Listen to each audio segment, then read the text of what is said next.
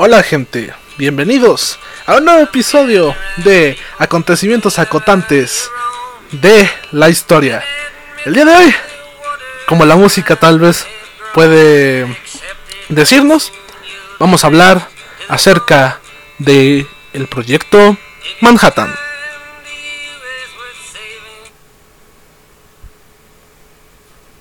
Tranza. Vamos a hablar acerca del proyecto Manhattan. Em, ¿Por qué puse esta canción? Porque eh, en la película de Watchmen sale. Entonces, pues ahí está mi conexión, ya saben, eh, el vato cineasta. No, pues de algo tenía que servir. bueno, bienvenidos otra vez. Y como saben, vamos a hablar sobre uno de los proyectos más importantes e impactantes de la historia de la humanidad, el proyecto Manhattan, el cual fue un proyecto de investigación y desarrollo de armamento nuclear llevado a cabo por los Estados Unidos durante la Segunda Guerra Mundial. El proyecto Manhattan comenzó en 1939 cuando varios científicos, incluyendo a Albert Einstein, enviaron una carta al presidente Franklin D. Roosevelt advirtiéndole sobre la posibilidad, ojo, ojo, posibilidad de que Alemania pudiera estar investigando la creación de armas nucleares.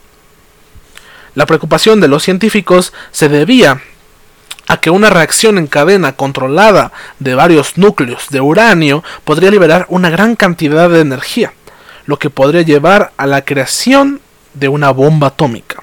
El presidente Roosevelt, al enterarse de esto, creó el Comité de Investigación de Uranio, que luego se convirtió en el Proyecto Manhattan, Ah, pero ¿por qué el, proyecto Manhattan? Eh, yo no entiendo. El proyecto Manhattan, te voy a explicar por qué. Es muy fácil, es muy sencillo. Porque allí trabajó el doctor Manhattan junto al, al y al. Nada, no es cierto. Porque se hizo en Manhattan. Tal cual, o sea, estas personas investigaban en Manhattan. Entonces, por eso se llamó el proyecto Manhattan. En 1942, el físico italiano Enrico Fermi logró crear la primera reacción nuclear controlada en una pila atómica construida en la Universidad de Chicago. Este hito demostró que era posible producir una bomba atómica. El proyecto Manhattan continuó en secreto, llevado a cabo por miles de científicos, técnicos y soldados en diversas instalaciones en los Estados Unidos. El objetivo era producir una bomba atómica antes de que los alemanes lo hicieran. A ver, los alemanes no estoy muy seguro de qué está pasando aquí. Yo, en, o sea, no estoy yo muy seguro de qué estaba pasando aquí del lado de los alemanes. Pero a lo mejor los alemanes nada más estaban buscando cómo hacer, cómo mejorar su salchicha. O sea, la salchicha que hacían, la Frankfurt. Eh, y de repente estos dijeron, no, a mí se me, a mí se me hace que los alemanes, ya lo viste, ya, ya lo viste al chaparrito, al bigotón, el que tiene un bigote raro, ya lo viste. Eh, no, ese se ve malo. Ya, viste lo que está haciendo con la gente. No, eso es malo. Es malo ese güey. No, hombre. Ay, lo veo y. Ay, como es malo.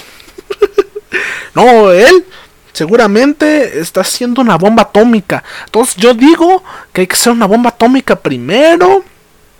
Y le ganamos, ¿cómo ven? Ándele, ándele, patrón. Va, va. Sí, patrón. Sí, patrón. Sale. Sí, patrón. Sí, sí, patrón. Sí. Sí. ¿Eh? Sí, sí, sí, patrón. Sí. Sale. Sale, patrón. Sale. ¿Dónde está? Bueno, sale, sale, patrón. Sale. Y así. En 1945 se produjeron dos bombas atómicas. La primera, llamada Little Boy, fue lanzada sobre Hiroshima el 6 de agosto, matando a más de 70.000 personas instantáneamente. Nambre, man. Qué bonito nombre para algo tan destructivo, ¿no? La segunda, llamada Fatman, fue lanzada sobre Nagasaki tres días después, matando a más de 40.000 personas. El uso de estas armas nucleares por parte de los Estados Unidos llevó a la rendición de Japón y el fin de la Segunda Guerra Mundial.